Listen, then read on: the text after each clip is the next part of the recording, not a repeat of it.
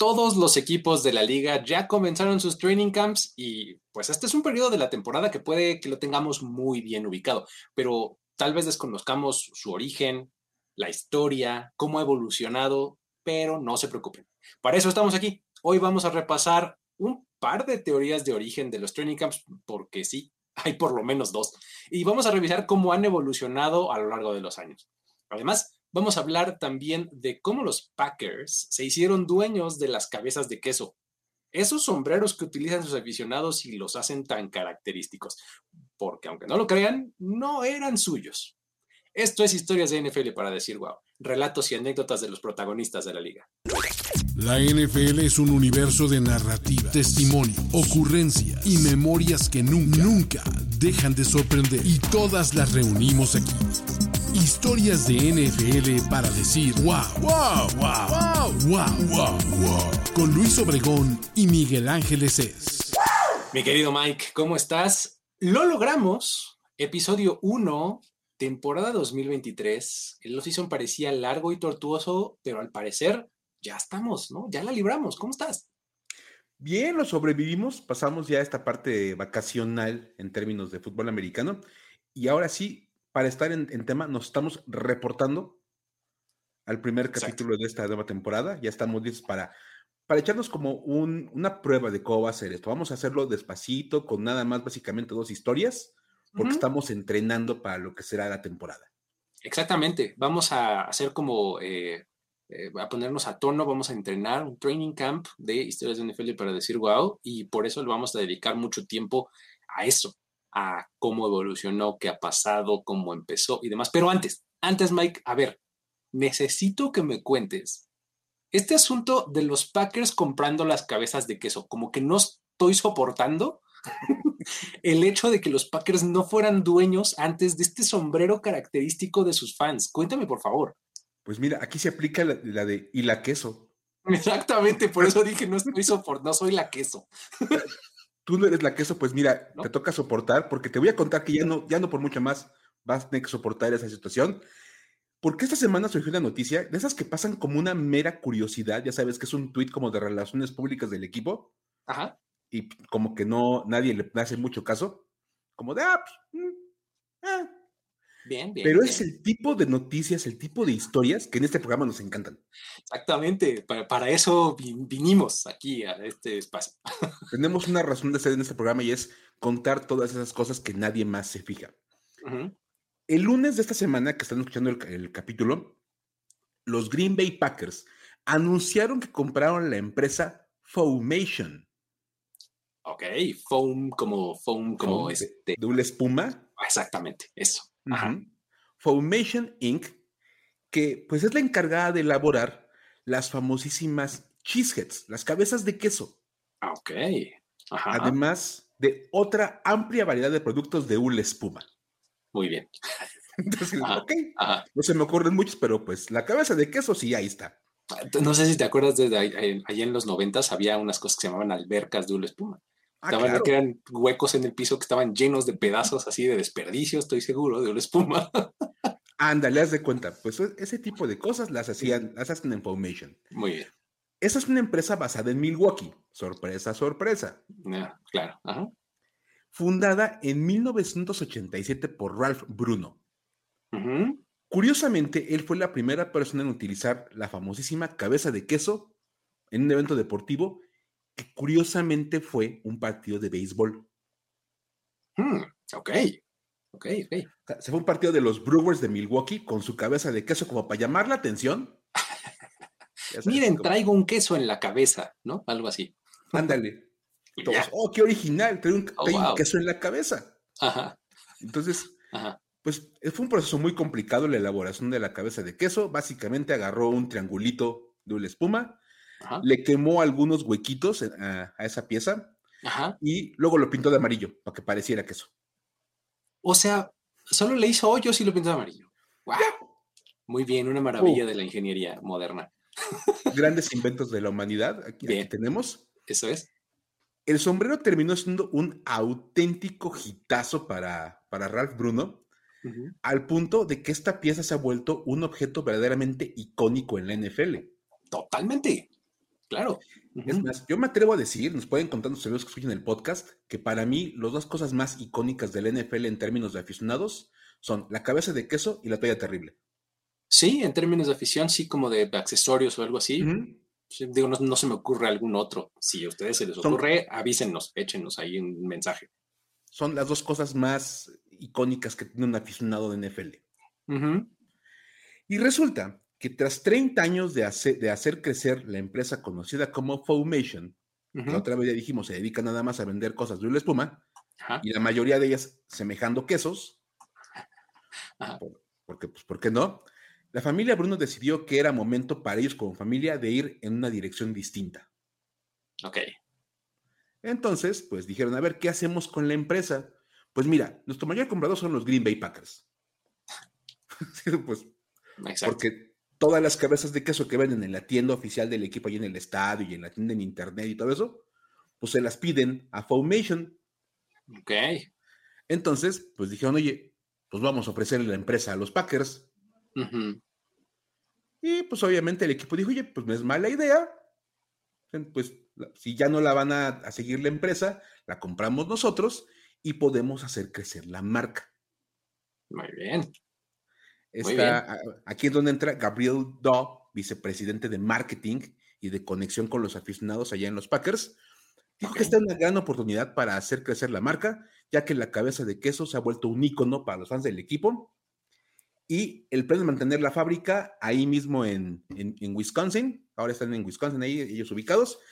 Y explorar otras opciones de productos relacionados con este artículo. O sea, como variantes de la cabeza de queso para toda ocasión.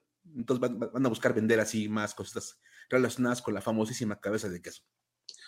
O sea que ahora los dueños, que son todo el pueblo de los Green Bay Packers, ya también son dueños de esta fábrica.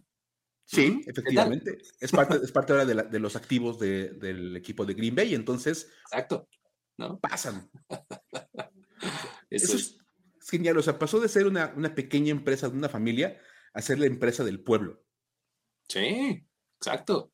Está buenísimo. Entonces, así es como los Packers se hicieron de la fábrica de sus cabezas de queso.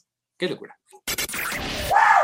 Vamos a hablar de training camps. Nada más rápido, Mike. Déjame, mm. antes de que nos pasemos al tema de los training camps, que es, es interesante, largo, nos vamos a poner históricos, quiero invitar a la gente, si todavía no lo hace, a dos cosas. Número uno, suscribirse al feed de este podcast. Acuérdense que lo pueden encontrar, obviamente, así como historias de NFL para decir wow, pero también lo pueden encontrar en Mundo NFL, ¿sale? Cualquiera de las dos cosas que ustedes tecleen en el buscador de su eh, plataforma de podcast favorita, van a conseguir este, eh, este contenido, ¿sale?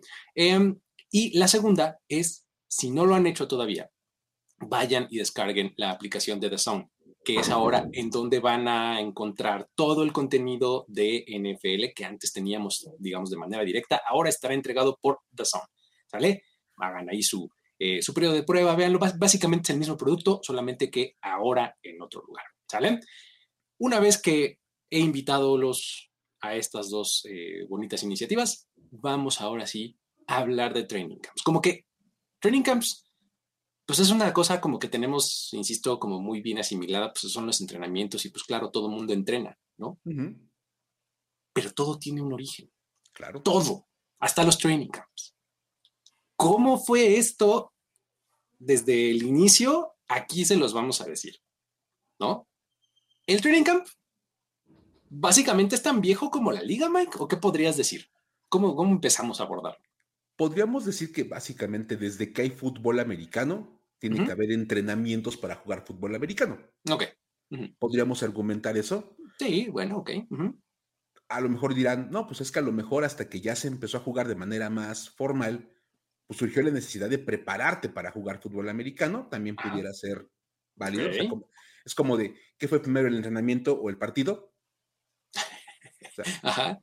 Como de, pues no, pues entrenabas para jugar y luego no, pues es que hasta que no jugaste no supiste que necesitabas entrenar. Exacto. Ah, Entonces, eh, estamos en una duda filosófica. Exacto. Que nos va a, aportar este programa. Y mira, vamos a ser sinceros. Actualmente es la oportunidad para que los novatos y los jugadores eh, que están buscando una oportunidad demuestren lo que tienen. Que mira, aquí estoy, tengo, una, tengo chance de, quedarme en el equipo. Para un veterano es la chance de quitarse el óxido, que traen de todo el off-season, así como de, mira, ya descansé, todo. Y bueno, sobra decir que ha sufrido una cantidad de cambios bastante interesantes a través de la historia. Sí, claro. Pero ¿qué tanto? O sea, digo, cambios, este, ya no son tan intensos y, ahora este, están más tranquilos, o, como así, tenemos que contrastar así muchísimo, ¿no? Por supuesto, mira, a ver, para, para empezar vamos a irnos al primer training camp de la historia. ok, bien, a ver, venga. Bueno, uno de los dos que pudieran ser el primer training camp de la historia. O sea, ya de plano nos vamos a empezar a basar en leyendas urbanas, ¿no? Totalmente. Es que, mira, este programa es, muy científico, es, muy este, de estudio, entonces decimos, hay dos escuelas de pensamiento. Ah, bien, perfecto. no es nada de leyendas urbanas, exacto, Son, son, dos escuelas de pensamiento. sí, por supuesto, aquí, todo va con, este, con mucha ciencia. Hay dos escuelas de pensamiento. Con rigor. Una, claro, por supuesto, hay un rigor histórico en todo esto. Exacto, muy bien. La primera, la primera teoría es que los Decatur Staleys inventaron el training camp. Ok, Decatur Staleys, este equipo que es básicamente el antecesor de los Bears, ¿no? O sea, antes de llamarse Chicago Bears, eran los Decatur Staleys, ¿no? Exactamente. Bien. Y la gente que opina que ahí fue el primer training camp, dicen que ellos fueron los primeros en 1920. Ok.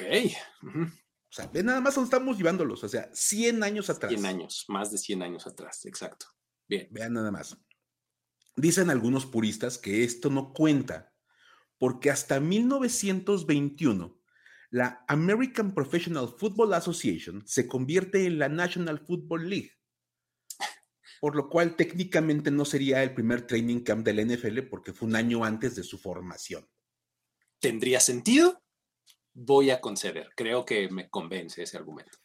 Ahorita les digo, vamos a leer todo lo demás y ahorita como, a ver, escuchen y digan, me convence tal o tal o tal, tal escuela de pensamiento. A ver, venga. La cuestión es que, bueno, eh, este training camp de 1990 es muy llamativo por la manera en cómo se dio. Hay un nombre importantísimo del que hemos hablado en este podcast, George Halas, claro. coach de los Staleys. Nada más era coach de los Decatur Staleys llegó un acuerdo con la fábrica que era la que auspiciaba a este equipo, a los Staleys, la fábrica local, para que los jugadores recibieran un contrato garantizado. Ok. O sea, Kirk Cousins no eres el primero. Exactamente.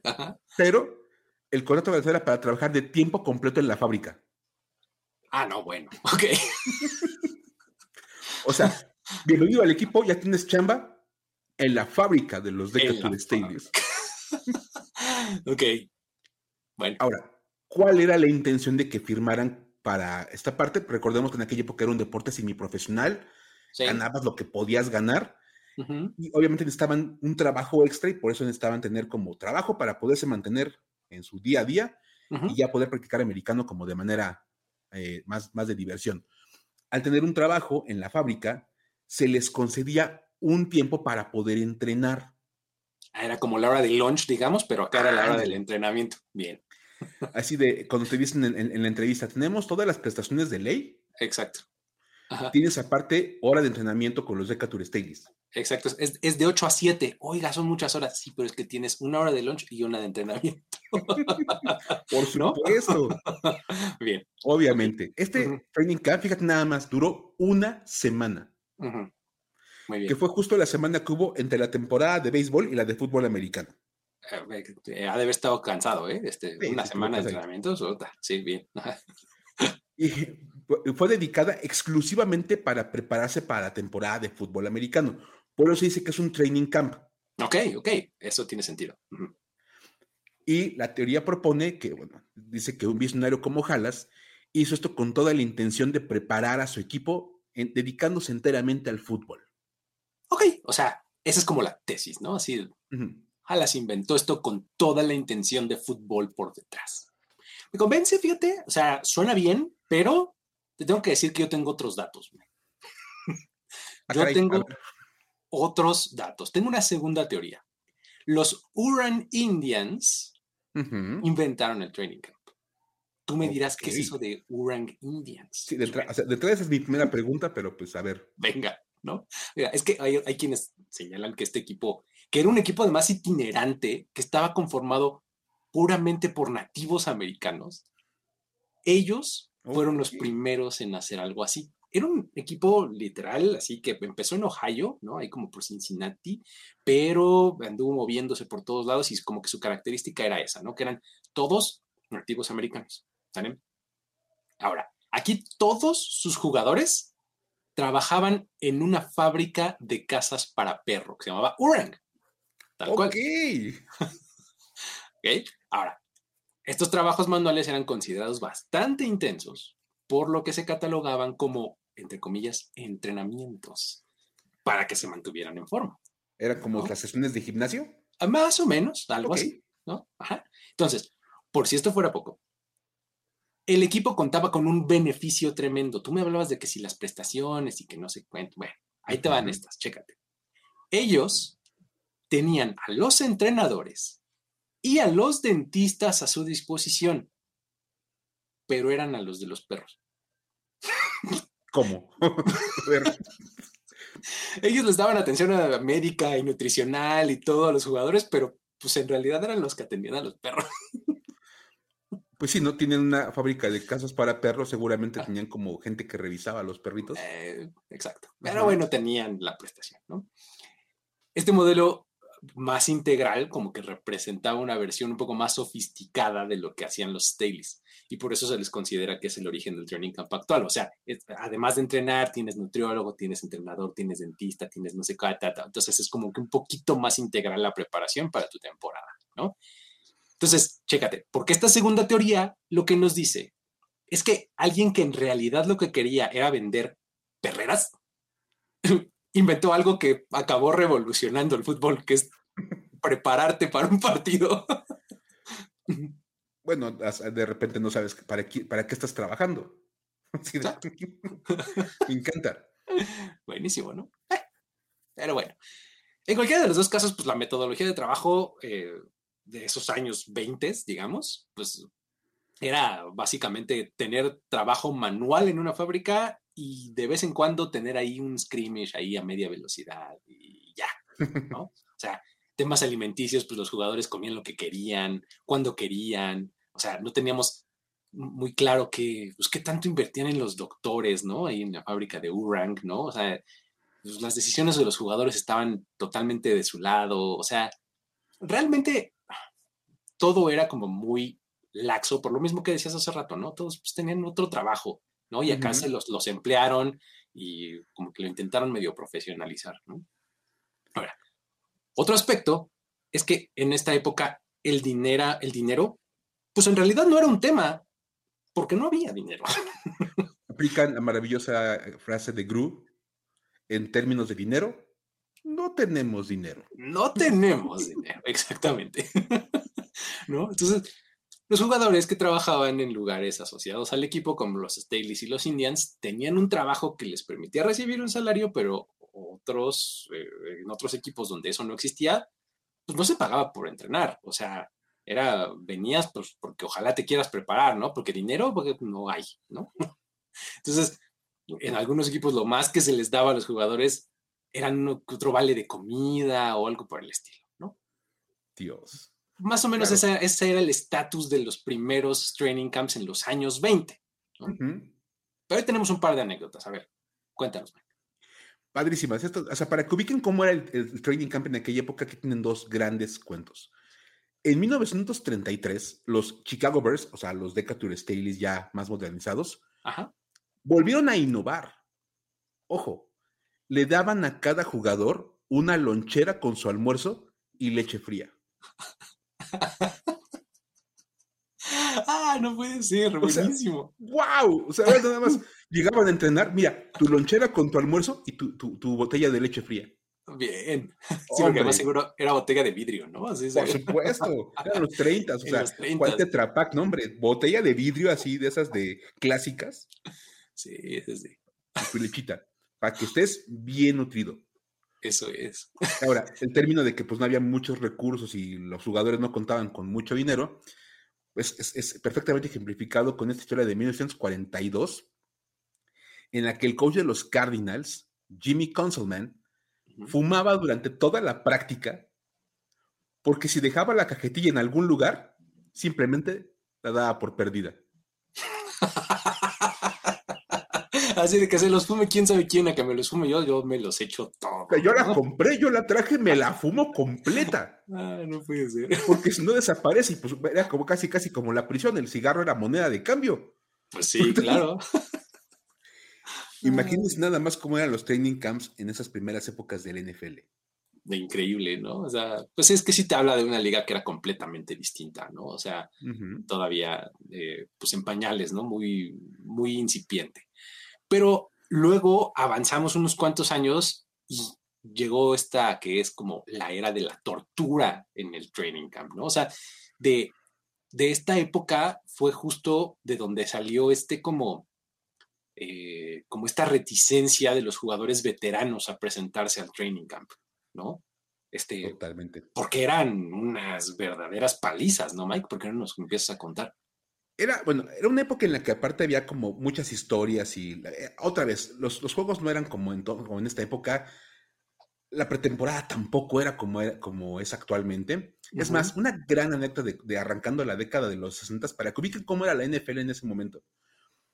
En 1960 se llevó a cabo un partido de pretemporada entre los Dallas Cowboys y Los Ángeles Rams en la ciudad de Pendleton, en Oregon. Ok. Ok. Pendleton era una ciudad de 4.000 personas. Ajá. Y al partido llegaron 11.000. ¡Oh! ¡Wow! ¡Wow! Ok. Lo mejor de todo es que este partido se realizó en el rodeo de la ciudad. Ah, no, bueno, ya me imagino. Sí. Cabe mencionar que un día antes había habido una función. Entonces estaba el rodeo, ya no te quiero contar cómo. claro, ajá los vestidores eran unas carpas abajo de las gradas. ok. Y los oficiales se cambiaron en las caballerizas. Ok. No, pues sí estamos todavía hablando de una NFL bastante distinta. Y estábamos en el 60, ¿eh? o sea, ojo, Obviamente ahí es cuando empieza esta necesidad de los equipos ya de ser un poco más profesionales y de hacer las cosas un poco más organizadas, porque esta historia nos sirve para poner como un ejemplo de cómo era la pretemporada en 1960. Sí, claro. Era un show. Así totalmente, sin ton ni son. Y aparece una figura muy importante también en la historia del NFL que es Gil Brandt. Este, este, este, este, ejecutivo que trabajó con los Dallas Cowboys desde su fundación, allá en el 60 hasta el 89 y recuerda que en aquella época las cosas eran súper diferentes para todos. Este, los veteranos tenían que llegar 17 días antes del primer partido de pretemporada. Ok. O sea, tus tres semanitas tranquilamente. Ok. El training camp duraría seis semanas y había seis juegos de pretemporada. Ok. O sea, era tu temporada básicamente inicial, o sea, pues eran muchos partidos. Sí. Y ahí comenzaban los famosísimos two a days. Ese término que todo mundo así tiene como pesadillas, ¿no? En la NFL, los two a days, ¿no? O sea, entrenabas equipado, tacleando y todo en la mañana, comías y volvías a entrenar en la tarde. O sea, exacto. Pero vamos a, a la misma intensidad, ¿no? Así, este, full speed, este, todo equipo completo, o sea, todo, ¿no? Dos veces al día. Sí, ahí ya es donde se comienza a poner esta, cosa de hay que prepararlos completamente, que estén bien preparados para la temporada regular, pero imagínate nada más, seis semanas de two a days hasta el jueves antes del primer partido de pretemporada. Híjole. No, pues y, y luego aviéntate seis partidos de pretemporada. Todo esto solo para empezar a jugar, ¿no? Por supuesto. Válgame Dios. Pues, y mejor aún, los pagos comenzaban a caer en la primera semana de pretemporada. Ah, todo el entrenamiento previo era gratis. Sí, no, imagínate. Y cuando ya empezabas a jugar pretemporada, te pagaban 50 dólares por partido los veteranos. Ajá. Y los novatos no ganaban nada. Sí, no, pues cómo. Novato. Gánate tu lugar en la NFL. Por favor. Y luego ya empieza a ganar dinero. ¿no? Y sobra mencionar, evidentemente, el training camp no se pagaba. sí, claro. Entrenamientos, nada. Partido, hay tantos 50 dolarucos, ¿no? Ahora, sobra decir que cuando el NFL se fue haciendo más profesional, ya los jugadores eran mejor pagados y obviamente pueden dedicarle todo su tiempo al fútbol. Y la mala noticia es que los coaches lo tomaron bien literal, oye, así como de. ah, estás desocupado, no te preocupes. así como de, tu única chamba es jugar fútbol americano, por ahí hubiéramos empezado. sí. Y a ver, Luis, platícanos un poco sobre cómo vinieron esos primeros años de coaches, ya tomándolo en serio el tema del training camp. Es que, fíjate, ahí tenemos algunos casos de coaches que se los tomaban muy a pecho, como dices, en la década de los 60 y de los 60, ¿no? Fueron estos como de ultra exigencia del fútbol más rudo que tenemos como en la memoria colectiva, ¿no? En estos, en estos años. Y esto es bastante ilustrativo en estas anécdotas que les voy a contar. Por ejemplo, John Madden. Todos ubicamos a John Madden, coach de los Raiders. Bueno, ellos entrenaban al mediodía en Santa Rosa, California, lugar en donde era siempre su, sede, ¿no? Y el clima ahí, entre julio y agosto, que es la época del training camp, rebasaba los 37 grados al menos. Madre mía. Imagínate. O sea, y ahí los tenía con los two days y 37 grados.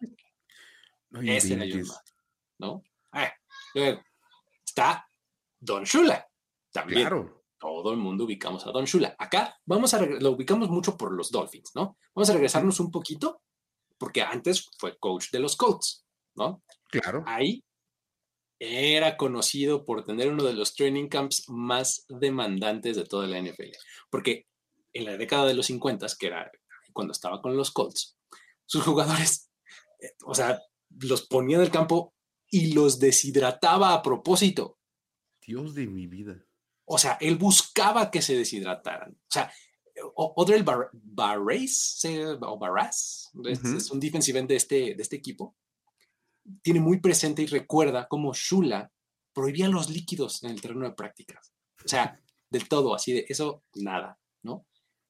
Y obviamente entonces dejaba ahí que todo el mundo se deshidratara, no los dejaba masticar hielo, eh, nada, nada de líquidos. De hecho, su frase era, olvídate de la sed hasta que te pongas en forma. Tomar agua es para débiles. Exactamente. si quieres agua es porque no estás en forma. Entonces, primero te pones en forma, luego hablamos del agua, ¿no? Dios, mi vida. El mismo jugador recuerda que la filosofía de los jugadores era bastante simple, ¿no? Era, si logro, si logro regresar al locker, ya todo va a estar bien. o sea, básicamente estaban buscando sobrevivir, ¿no? si sobrevivo el día de hoy, muy bien. Exactamente.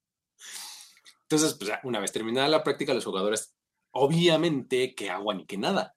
Unas cervezas bien frías eran lo que querían, ¿no? Te las ganabas, pero de verdad. Ah, pero por supuesto, claro, ¿no? Entonces, imagínate lo bien que les caía, ¿no? Ahora, para Don Shula no existían los días de descanso, ¿eh? O sea, él programaba entrenamientos siete días a la semana, todas las semanas del training camp. O sea, imagínate. Y la única razón por la que un jugador no pudiera entrenar o estuviera como justificado que no entrenara, era que no pudiera caminar. ¿Qué? O sea, básicamente entrenar lesionado era como que lo más normal, ¿no? En esa época. Oye, coach, la, mi rodilla, ay, este, mi tobillo a ver, ven.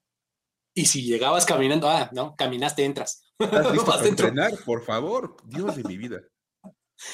Así, así era como se las gastaba este Don Shula en aquella época, ¿no? Ahora, Dick Vermeil, él lo tenemos ubicado como en muchos lugares, pero en su época en Filadelfia, también tenía unos training camps este, interesantes y se lo tomaba muy a pecho. Por ejemplo, Vince Papale que es este protagonista de la película de Invincible, ya saben, el bartender que se quedó en el equipo y demás. Bueno, él jugó en el equipo de los Eagles entre 76 y 78. Y él recuerda mucho que el training camp empezaba el 3 de julio. Entonces, pues primer entrenamiento sin mayor novedad. Al día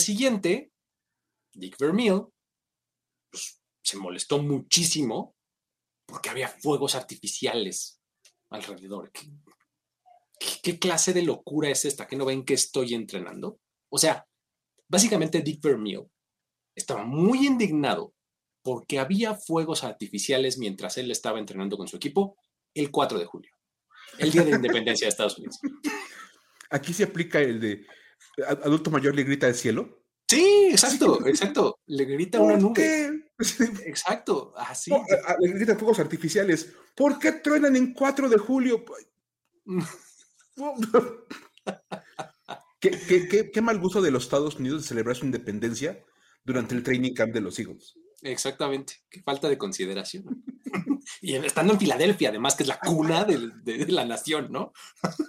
por supuesto, o sea, de verdad, qué mal gusto, de verdad, de haber iniciado la independencia en Filadelfia. Exacto, justo donde, donde los Eagles tienen su estadio, ¿no? ah, no puede ser.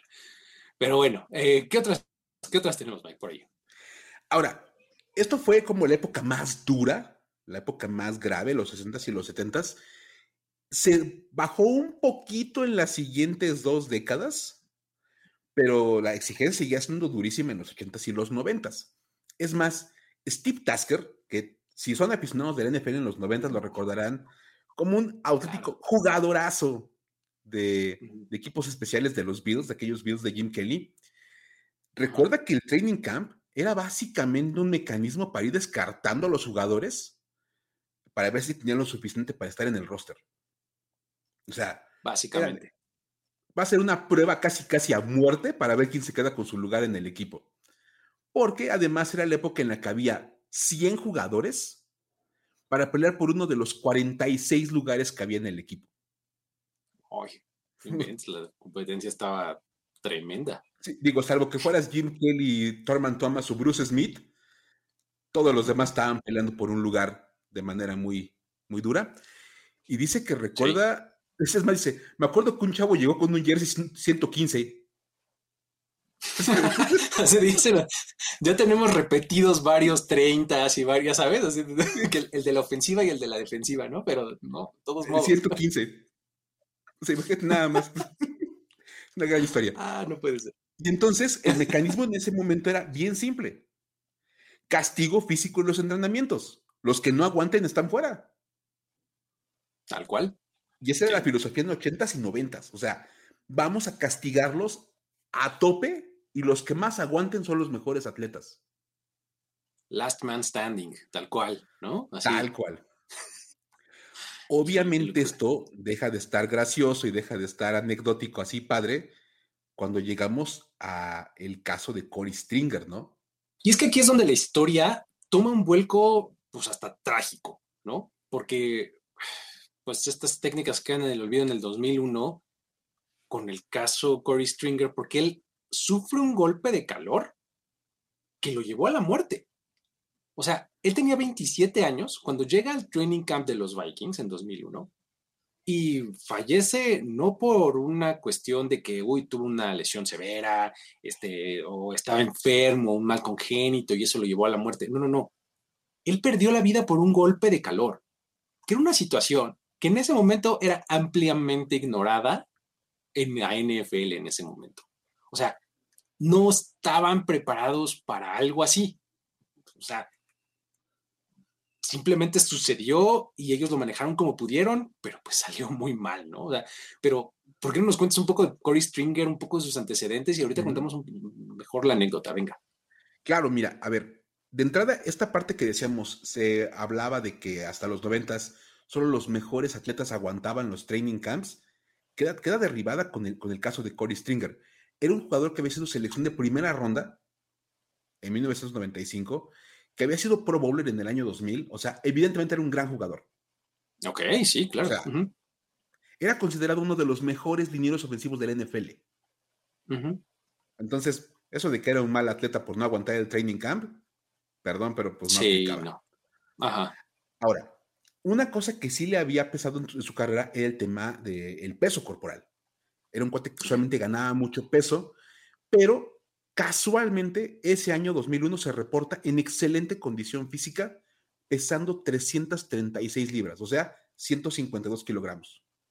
O sea, suena muchísimo, sí, pero es un muy buen peso para él, ¿no? O sea, para él, para su tamaño, para su historial y demás, esas 336 libras eran un gran peso, ¿no? Sí, o sea, el equipo tenía puesto que si pesaba eso estaba perfectamente bien.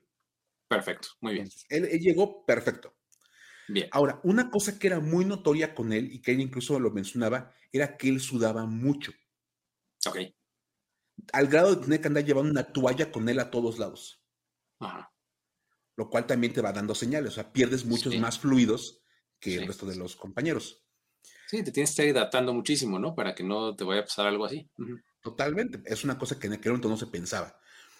Es más, al comenzar el training camp, el clima era completamente inclemente, así de verdad allá en, Minnesota. Y en la primera práctica, en la del 30 de julio, Stringer vomitó tres veces y tuvo que salir en, carrito para recibir atención médica. Ahí era el primer foco, pero rojo ya automáticamente de que él estaba mal. Sí. ¿Cuál fue la bronca? Que a la mañana siguiente aparece una foto en el, en, el Minneapolis Star de Corey Stringer vomitando. Mm. Ya sabes, como, ah, miren, nada más, así toda la foto. Sí. Obviamente a él, él se sintió avergonzado, le molestó muchísimo ver la foto y se lo dijo a los compañeros que, le daba mucha pena que la imagen que se presentaba de él ante toda la gente, pues era de, de él no aguantando. Exacto, porque si ves la la pura foto, pues sí, esa impresión te da, ¿no? Así de, uy, mira este, quién sabe cómo le vaya a ir, ¿no? y, al parecer, lo que los compañeros dicen es que esta situación generó una sensación de que Corey Sting estaba decidido a terminar las prácticas sin importar cómo se sintiera. Claro, sí, ya me exhibiste, ahora vas a ver cómo sí puedo, ¿no? Nunca voy a salir del campo, me lleva, o sea, de verdad, otra vez, malas ideas ahí, mal manejadas.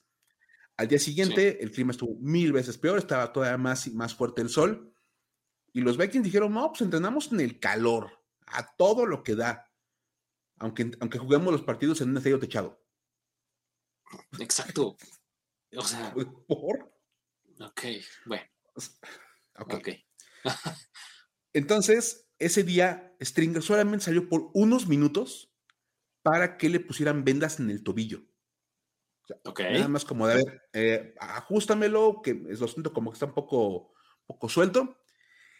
Y fuera de eso, no salió para nada. O sea, de verdad, vomitó una vez más, pero no salió. Ajá. Y otra mala señal, volvió a vomitar. Sí. Ahora, poquito después de eso, empieza a dar señales de malestar y era uno de seis jugadores de los Vikings que presentaron esas señales de haber estado afectados por el calor ese día. Ah, además, o sea, otra señal clarísima de cómo no era él el problema, ¿no? sí, digo, si ya eran seis, ya no era una cosa individual, era una cosa de, todos. Y bueno, ahí para acabar la práctica, Stringer resbala al golpear una de esas bolsas de bloqueo los costales, que ves que los empujan, le pega, se resbala y cae de espaldas con las manos sobre la cabeza, así se queda tirado. Y pues obviamente en ese momento, pues queda eh, ahí inmóvil. Un fotógrafo de esos independientes toma la foto del momento y dicen después que la mantuvo como privada por mucho tiempo por respeto a la familia y por todo lo que transpiró después en, cuestiones de salud de, de Cory Stringer. Matt Birk, un jugador mucho más famoso de, la, edad después con los Vikings y con los Ravens, claro. era compañero de Stringer y pide ayuda. Y llegan los trainers y se lo llevan al área de los trainers. O sea, como de, ah, pues al área donde atienden a los jugadores. Y ahora es muy normal trabajar un, golpe de calor o atender a un jugador que está acalorado, pero en aquel entonces, pues no sabía básicamente nada sobre el tema. Y de hecho, Paul Taglebu, que era el comisionado de la liga en aquel entonces, reconoció hace algunos años que ni la liga ni el equipo estaban preparados para enfrentar lo que enfrentaron ese día. Pues sí, hijo, una pena, ¿no? Sí, o sea, como de, no, simplemente era una cosa que estaba fuera de nuestro radar. Y es que estuvo bastante pesado, ¿no, Luis? Sí, o sea, híjole, a ver, en ese momento ellos pensaron o sea, los que lo estaban atendiendo ahí, los trainers, pensaron que, eran, que era suficiente contenerlo en una área que estuviera fresca, pues, o sea, lo metieron en una habitación en donde tenía aire acondicionado y demás, pero pues algo, eso es algo que sabemos hoy día que no está bien, o sea, así no, funciona la cosa, así no se mejora, ¿no? Tras 50 minutos en esa, sí, no, no, no, se la pasó 50 minutos en esa zona y entonces se hizo evidente que Stringer pasó de estar, entre comillas, recuperándose a no estar en, en las indicaciones respondiendo a lo que le decían, ¿no? O sea, decían, oye, algo, reacciona, levanta la mano, nada, nada. Entonces, Stringer fue llevado en la ambulancia al hospital local porque veían que empeoraba, ¿no? Y ahí los doctores encontraron que su temperatura corporal interna era de 42 grados centígrados. Madre mía. O sea, se estaba casi quemando por dentro. Por supuesto. Tres horas después, Stringer murió por una falla de múltiples órganos en su cuerpo. Entonces, pues todo esto lleva a un protocolo de tratamiento de golpe de calor alrededor de la NFL. O sea, sí fue un caso como que revolucionó y fue como un cisma en cómo se llevaban a cabo pues tanto los training camps como estos protocolos, ¿no? O sea, de hecho, ahora indica que todo jugador cuya temperatura corporal excede los 40 grados debe ser sumergido en una tina de agua fría. O sea, solamente así le puedes bajar la temperatura tan alta, ¿no? De hecho, los estudios de la National Athletic Trainers Association demuestran que hay 100% de probabilidades, o sea, todas las probabilidades de que sobreviva alguien a un ataque de calor si este baño de agua fría que mencionamos se recibe antes de 30 minutos de haber comenzado con los síntomas. O sea, ¿te puede dar? Sí, pero si haces esto en los primeros 30 minutos, no hay bronca, vas a salir sin problemas. ¿no? Ok. Entonces, este es solamente uno de los muchos protocolos que se han ido añadiendo al trabajo de los training camps, ¿no? Que pues ahora, obviamente, ya los no permiten que los jugadores estén en condiciones tan extremas. O sea, de hecho, como esta eh, um, Kelsey Stringer, que es la viuda de Corey, explica después, básicamente lo que dice es, les dio a los equipos el permiso para usar el sentido común. No manches, qué fuerte. O sea, básicamente les dijo, pues es que estaban haciendo locuras, amigos. ¿Qué querían? O sea, sí, o sea, básicamente se habían salido con la suya durante 40 años. Exacto. Esto iba a pasar. Y dices, oye, pensando en lo que pasaba con Don Shula, dices, pues por supuesto que estaba, era una, era una cosa que estaba nada más esperando ocurrir y llega cuando los jugadores ya eran mucho más grandes, mucho más pesados, el calor obviamente sigue incrementándose con el paso de los años todo iba encaminando las cosas para esto. Qué Claro, o sea, era una cuestión de tiempo para que algo así sucediera, ¿no? Entonces, pues, se los puso en unos términos bastante eh, contundentes, ¿no? O sea, mm, ¿qué creen? Esto pasó para que empiecen a usar el sentido común, ¿no? Pero bueno, este hecho, como ya les dije, causó todo un cambio de paradigma. ¿no? Hoy en la NFL ya hay mucha regulación de actividad de training camp en todos los equipos. Eso nos da paso al nuevo enfoque, a cómo se entrena hoy, ¿no? O sea, que llegamos como a la época moderna. ¿Por qué no nos cuentas, Mike? Por supuesto, y es que a fin de cuentas, como bien dijimos en este programa, la muerte de Corey Stringer marca un antes y un después para el training camp de la NFL. Es más, se fueron haciendo trabajos, investigaciones y todo que llevan al acuerdo colectivo, el famoso CBA de 2011. O sea, 10 años después llega el nuevo acuerdo colectivo y obviamente con, una historia tan fresca como la muerte de Corey Stringer, pues, los jugadores no iban a permitir que los training camps siguieran siendo lo que eran. O sea, no había manera de permitirlo y tenían toda la intención de negociarlo y de, ponerlo eh, por escrito y con reglas muy, muy claras. Y básicamente ahora hay una guía de cómo se deben llevar a cabo los training camps sin importar qué equipo seas. Ok. Tan fácil. Es más, ahí va. Primer día, Así, así dice la, regla y el acuerdo colectivo, o sea, día uno. Ya, instructivo día por día. Sí, día por día. Ha explicado así, a ver, ¿qué se puede hacer en el primer día de training camp? Solamente tres cosas. Pruebas físicas, juntas o pruebas médicas. O sea, ya. eso de llegar y el primer día ya pónganse los uniformes y a golpearse, nada. O sea, los jugadores hacen pruebas físicas, pruebas médicas, a lo mejor se reúnen por posiciones y se acabó el día. Feliz primer día de training camp. Exacto. El día 2 y el día 3 ya se pueden hacer algunos drills, algunos ejercicios, pero no puede haber contacto. Ok, ok. básicamente nos vamos a enfocar en técnica y en repetición. Ok.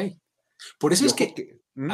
aquí en, estos dos días, cuando no hay contacto, se dan las lesiones que son las más duraderas. ¿Estás de acuerdo? Porque cuando hay una lesión sin contacto, es así de, las peores, ¿no? Entonces, cuando son muy, muy pronto en el training camp, dices, esto ya no tiene nada de buena pinta. Pregúntenle este año a Cadero Stone y demás, ¿no?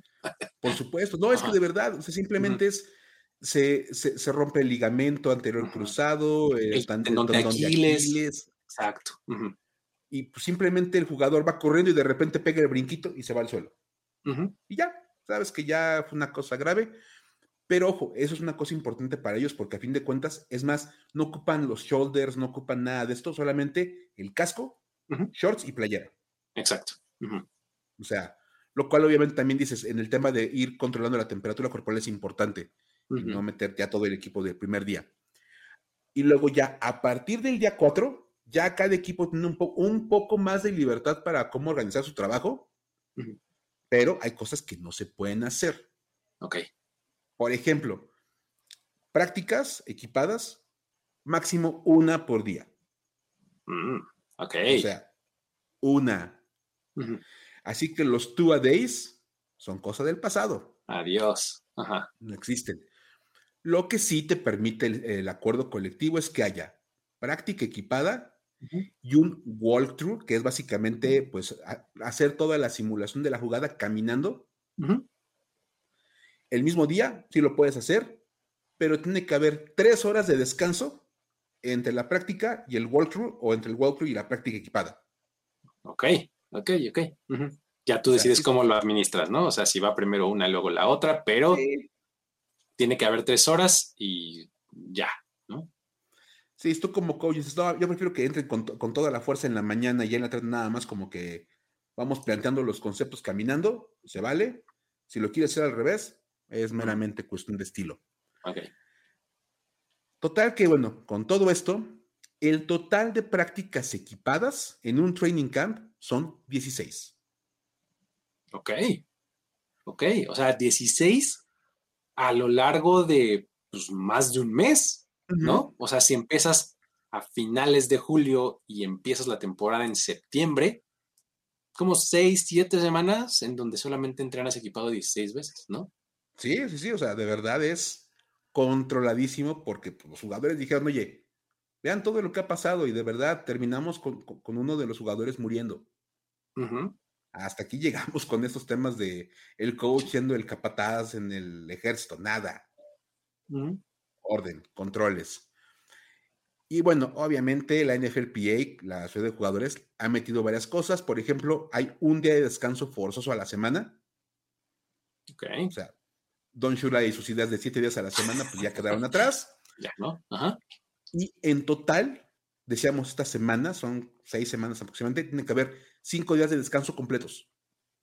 O sea, no ah, pueden haber menos días de descanso. O sea, tú distribuyes que un día hacemos un walkthrough, otro día hacemos drills, este día entrenamos equipado, pero hay cinco días del training camp que no se puede hacer nada. Ok. Tú decides cuándo, tú decides cómo, pero tienen que existir los cinco días. Pues ahí está. Y obviamente el caso de Cory Stringer trajo profundos cambios en la manera en cómo se monitorea al jugador, ¿no, Luis? Claro, o sea, por ejemplo, aquí ya en estas épocas tienes que eh, tomar en cuenta que el jugador pues, puede tener entre 8 y 12 litros durante un día de training camp. O sea, esto lo puede perder. Eso es lo que puede perder. entre 8 y 12 litros con esa actividad. Entonces, se debe de monitorear el nivel de hidratación todo el tiempo. ¿no? O sea, hay que estar atentos a, que no se nos vayan a deshidratar. Luego, otra práctica común es que el jugador se quite el casco después de cada drill, ¿no? Una vez que te lo quitas, pues bueno, eso ya te ayuda a refrescarte de entrada, ¿no? Pero al mismo casco le meten una esponja o una toalla mojada y ya después te lo vuelves a poner. Entonces, pues obviamente eso te súper refresca muchísimo. Entonces, esto eh, les ayuda muchísimo a reducir la temperatura, ¿no? Luego, otros equipos administran sensores de temperatura que son ingeridos por los jugadores y colectan la información de la temperatura interna durante toda la práctica. O sea, tal cual, oh. comes y sirve para que te monitoreen la temperatura desde donde estés. Está increíble eso, ¿no? Wow, o sea, está increíble eso, porque sí, literalmente el problema es que la temperatura interna no puede rebasar un número vamos, 37 grados ya tienes temperatura. Sí, sí, sí.